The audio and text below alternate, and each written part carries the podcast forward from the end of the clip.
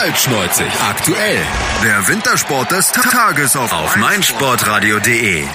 Ihr hört Kaltschneuzig aktuell und momentan finden die Bob und Skeleton WM am Königssee statt. Ihr wisst schon, ihr kennt die Story mit Sochi, wo das dann nicht stattfinden sollte. Wir haben schon drüber berichtet und am letzten Wochenende ging's los. Und am heutigen Freitag, da waren die Skeletoni dran mit den ersten zwei Läufen. Auf jeden Fall wollten sie die runterbringen. unser Mann vor Ort ist Andreas Thies. Und Andreas, du warst zum ersten Mal bei Bob und Skeleton?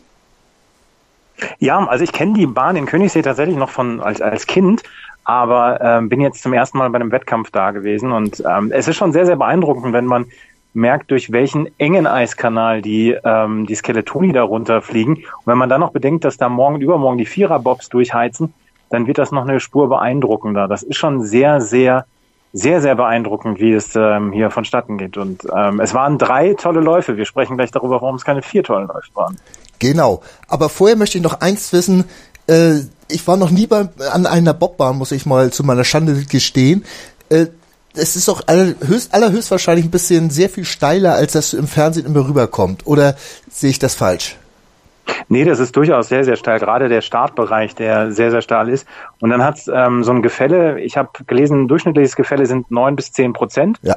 ähm, von dieser von dieser Kunsteisbahn in Königssee. Und ähm, das halt relativ äh, konstant. Und dann am Ende gibt's halt noch die Steigung, dass die Skeletoni und die Bobs dann noch ein bisschen abbremsen können.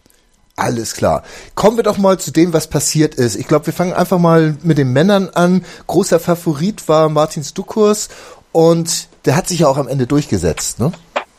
Er hat in den ersten beiden Läufen einfach fast die Perfektion erreicht. Er hat in beiden Läufen unter 51 Sekunden geblieben, hat am Ende jetzt 76 Hundertsten Vorsprung vor dem Russen Nikita Tregibov und hat am Ende auch gezeigt, warum er der beste Fahrer ist und warum er absolute Weltklasse ist. Er hat einfach das Gesamtpaket und das, ähm, wir sprechen gleich noch über Axel Jung, der hat das auch im Interview gesagt, dass wir auch gleich noch hören werden.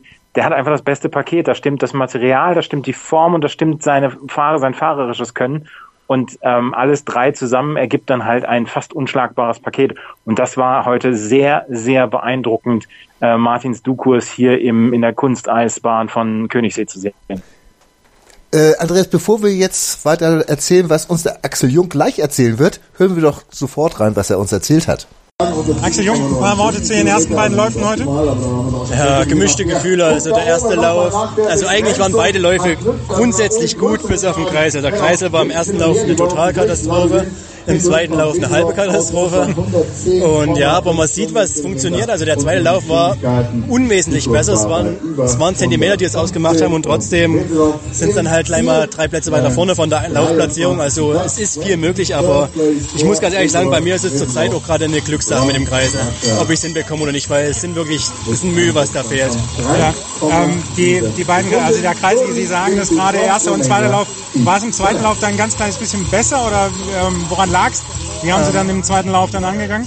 Naja, also wir haben halt nach dem ersten Lauf, eigentlich hatte ich nach dem ersten Lauf schon komplett die Schnauze voll und war wirklich schon extrem schlecht gelaunt, weil ich hatte eigentlich schon großes vor und wollte dann Medaille angreifen und war ich der Meinung, dass es nach dem ersten Lauf schon aussichtslos ist mit dem großen Rückstand. Aber vielleicht hat es mir ganz gut getan, weil ich dann im zweiten Lauf jetzt einfach um einiges ruhiger rangegangen bin und habe mir einfach am Start gesagt, komm, jetzt kommt es auf nichts mehr an, sondern habe Spaß und versucht hinzubekommen und sowas kannst du letztendlich ausmachen, die Lockerheit. Morgen Auftakt, ähm, hat das in irgendeiner Weise irgendwelchen Einfluss auf die Vorbereitung auf Sonntag? Was kann, passiert morgen? Kann ich so noch genau gar nicht sagen, weil ich das selber noch nicht erlebt habe, aber kommt drauf an, wie viel wir heute schaffen. Also ich muss jetzt meinen Schlitten wieder, der, dadurch, dass ich in den Top 6 bin, muss der Schlitten zur Kontrolle, wird wieder komplett aufgemacht. Also geht das ganze Prozedere mit dem Schlitten wieder neu los. Kufen müssen neu geschliffen werden, neu poliert. Die Wanne muss neu poliert werden. Also es sind schon ein paar Stunden Arbeit. Ja, und dann morgen werde ich auf jeden Fall eine Kleinigkeit für den Rücken machen, also eine Vorbelastung, dass da ein bisschen Spannung drauf kommt, weil sonst habe ich einfach Rückenschmerzen. Ja, und sonst werde ich hoffentlich mal zu mein, genug Zeit haben, um zu meiner Familie zu fahren, einen Kaffee zu trinken oder vielleicht abends so mal ein schönes Radler und dann ganz entspannt an den Sonntag ranzugehen. Dukos scheint relativ weit weg zu sein jetzt für die letzten beiden Läufe. Was geht noch nach oben? Nach oben nichts. Nach oben nichts? Nee, also für niemanden. Das kann ich, das ist in Stein gemeißelt, bin ich mir sicher. Also das gönne ich nur, weil er ist einfach, er fährt hier Weltklasse, das brauchen wir sich nichts vormachen. Also er startet super, er hat gutes Material und er fährt gut. Das ist das Komplettsystem. Das gibt es bis jetzt erst einmal und das bei ihm. Ja. Viel Glück für Sonntag. Danke sehr. Dankeschön. ein Loblied auf Martins Dukurs, volle Anerkennung für die Leistung. Äh, da ist er wirklich Sportmann, der Axel Jung, ne?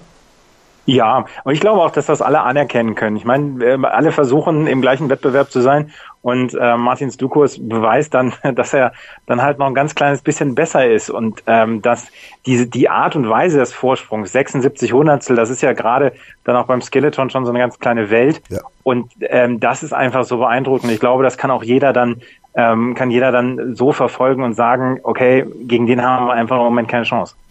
Ansonsten, Axel Jung, ich fand das ja auch entwaffnend ehrlich, dass er seinen ersten Durchgang da so ein bisschen, naja, mit deutlichen Worten als nicht tauglich äh, bezeichnet hat. Ähm, wie ist da eigentlich äh, äh, der, der Andrang? Kommt, kommt man da gut an die Leute ran? Ähm, oder ist, ist das wirklich so, dass man sich damit auch wieder mit Ellenbogen durchkämpfen muss? Oder ist der Freitag so ein bisschen der ruhigere Tag da? Also heute war es relativ ruhig. Ähm, man kam gut an die Leute ran. Natürlich ist da so ein bisschen Gewese und natürlich ähm, der, die, die Medien-Mixzone ist relativ klein, aber ansonsten war es heute eigentlich sehr, sehr ruhig und äh, es gab keine Probleme, an die Sportler ranzukommen. Also ähm, das erwarte ich für morgen und für übermorgen noch deutlich heftiger, wenn ja. es dann um den Vierer-Bob geht. Und äh, die Skeletoni sind dann ja am Sonntagmorgen dann dran. Ich gehe davon aus, dass es dann auch nochmal ein größerer Andrang wird. Kommen wir nochmal zum äh, Renngeschehen zurück. Äh, du hast also gesagt, du Kurs dreiviertel Sekunde vor Trigibov, ein Zehntel zurück, dann Axel Jung. Dann haben wir noch Tretjakov und Gassner, die noch so innerhalb einer Sekunde sind. Das bedeutet eine Viertelsekunde auf Platz zwei. Da wird das noch richtig spannend. Danach kommt Christopher Gruder mit 1,39. Der ist wahrscheinlich schon ein bisschen weit zurück, ne? Ja, also ich gehe davon aus, dass die Plätze zwei und drei von den ersten Fünfen äh, besetzt werden. Also ja. von den Plätzen zwei bis fünf, die jetzt im Moment dort diese Plätze zwei bis fünf besetzen. Platz eins, das sagte auch Axel Jung, ist weg. Das sagen alle. Und äh, um Platz zwei und drei kämpfen dann vier Fahrer im Moment. Tregibow, Jung, Tretjakov und Gassner. Und äh, Christopher Grother, der müsste da morgen schon zwei wirkliche Wunderläufe runterbringen, um wirklich nochmal eine Chance zu haben. Beziehungsweise er müsste vielleicht noch ein ganz kleines bisschen Glück haben mit den Bedingungen, aber ähm, eigentlich bei normalem Rennverlauf sollte da nicht mehr nach, nach oben möglich sein. Wild Thing. Die Rugby Europe Championship. Live auf meinsportradio.de. Deutschland gegen Belgien. Belgien. Am 4. März ab 16.10 Uhr live aus Offenbach. Du willst noch Tickets gewinnen? Dann nimm noch schnell an unserem Gewinnspiel teil und sichere dir zwei Tickets. Alle Infos dazu findest du auf meinsportradio.de.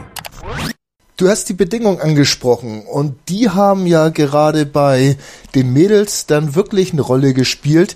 Und äh, bevor wir da lange drüber reden, ähm, es war einfallender Sch äh, Schneefall, hast du erzählt, wahrscheinlich so, so ein bisschen nass, das Ganze, ne? Ja, es, waren, äh, es war erst Schneeregen und dann äh, ging der über in Schnee und dann hat es zwischendurch wirklich richtig geschneit. Und das war nach sieben Fahrerinnen im zweiten Durchgang bei der Damenkonkurrenz. Und äh, zu dem Zeitpunkt äh, war Jane Channel die letzte, die vor dem Schneefall runtergefahren ist.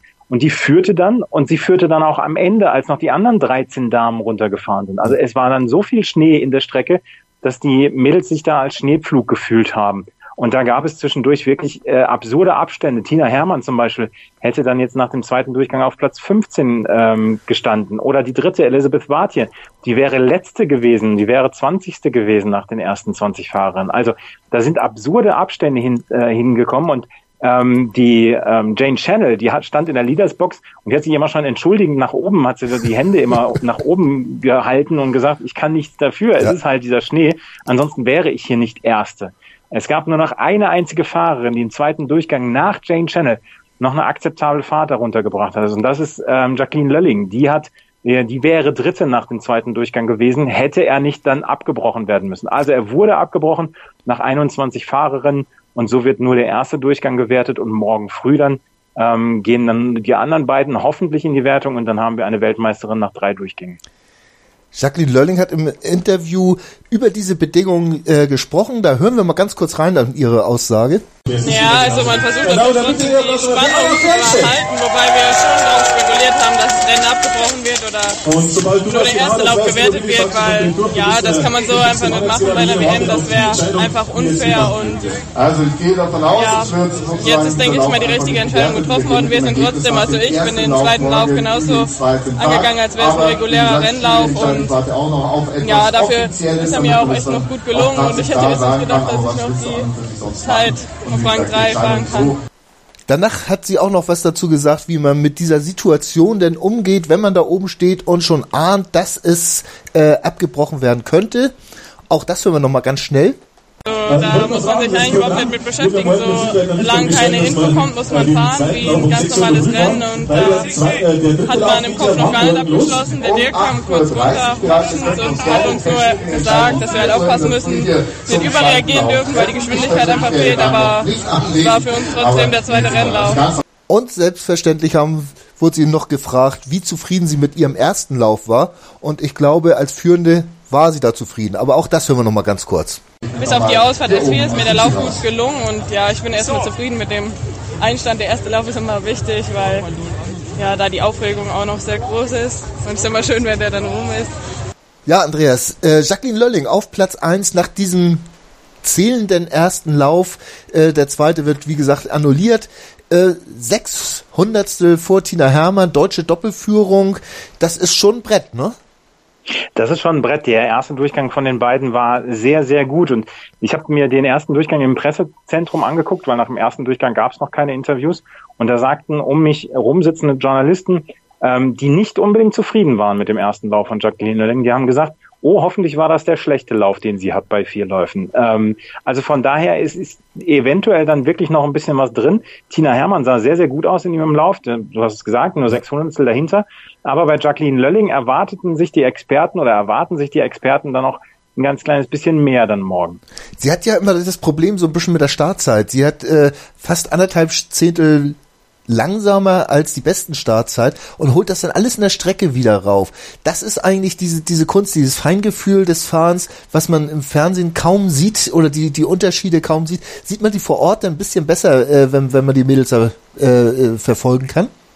Nein, das, ähm, die äh, Jacqueline Lilling ist mit 115 km/h heute durch die Eisrinne im Königssee äh, gefahren und das siehst du mit bloßem Auge nicht, wo sie die Sachen dann aufholt. Sie hat dann an den entscheidenden Punkten, an diesen neuralgischen Stellen dieser Bob-Eisbahn in, in Königssee, hat sie, ist sie fehlerfrei gefahren und sie ist natürlich dann auch noch ein bisschen größer als die, ihre Konkurrentin, ja. bringt dann tatsächlich auch noch ein ganz kleines bisschen mehr Gewicht und kann dann am Ende wirklich noch äh, ein bisschen zulegen, während die anderen dann auf einer Geschwindigkeit bleiben. Und ja. sie wird halt immer schneller und sie kann das dann am Ende halt in Endgeschwindigkeit und in dieser Zeit umsetzen. Durch den ausgefallenen zweiten Durchgang sind die Abstände natürlich noch nicht ganz so groß. Elisabeth Wartier hat als dritte 25 äh, 25 Hundertstel sind das, also eine Viertelsekunde Rückstand. Lissy Janold nahezu gleich auf mit der Zeit und auch Kim mhm. Meilemanns äh, ist mit 33 Hundertstel eigentlich noch nicht äh, weit zurück und das zieht sich ja wirklich runter bis zu der angesprochenen Jane Channel, die gerade mal 67 Hundertstel äh, zurück ist, die ja hätte der zweite Lauf geführt, äh, gezählt hätte, würde sie jetzt führen.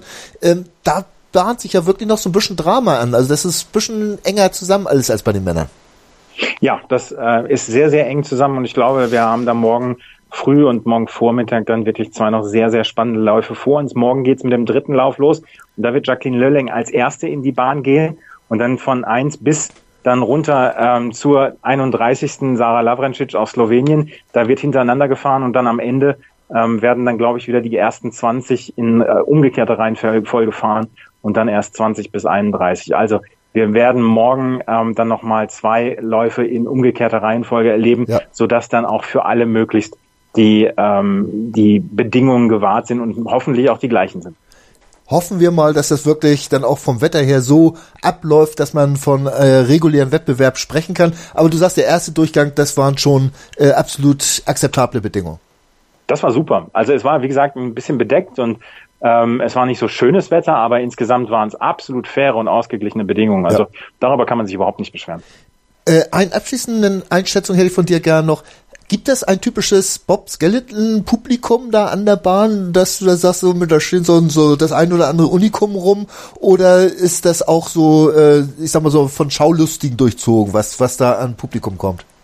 Nee, was mich sehr gewundert hat, ist, dass die Briten eine relativ große Fanbase mitgebracht hatten. Also auch die BBC ist mit einem größeren Team vor Ort. Ähm, in Großbritannien ist Skeleton ja durchaus ein sehr beliebter Sport, ja. gerade als, als Fernsehsport. Ähm, Letten waren sehr, ähm, sehr viel vor Ort. Das ist jetzt äh, bei Martins Dukurs dann auch kein Wunder. Aber ähm, es gibt, glaube ich, nicht das typische, das typische Publikum. Ich glaube, das ist eher typisches Wintersportpublikum, könnte ich mir vorstellen. Also, dass du das überall hast. Die, die Fanclubs ähm, sind dann da von den einzelnen Fahrern und Fahrerinnen und ähm, ich glaube nicht, dass du dann ein spezielles Publikum oder so hast. Alles klar. Ist, man hat ja teilweise mal das Gefühl, dass da so ganz spezieller Schlagmensch dahin geht. Aber du fühlst dich dann also wohl als Wintersportfan und bist dann auch Sonntag und Sonntag für uns wieder vor Ort?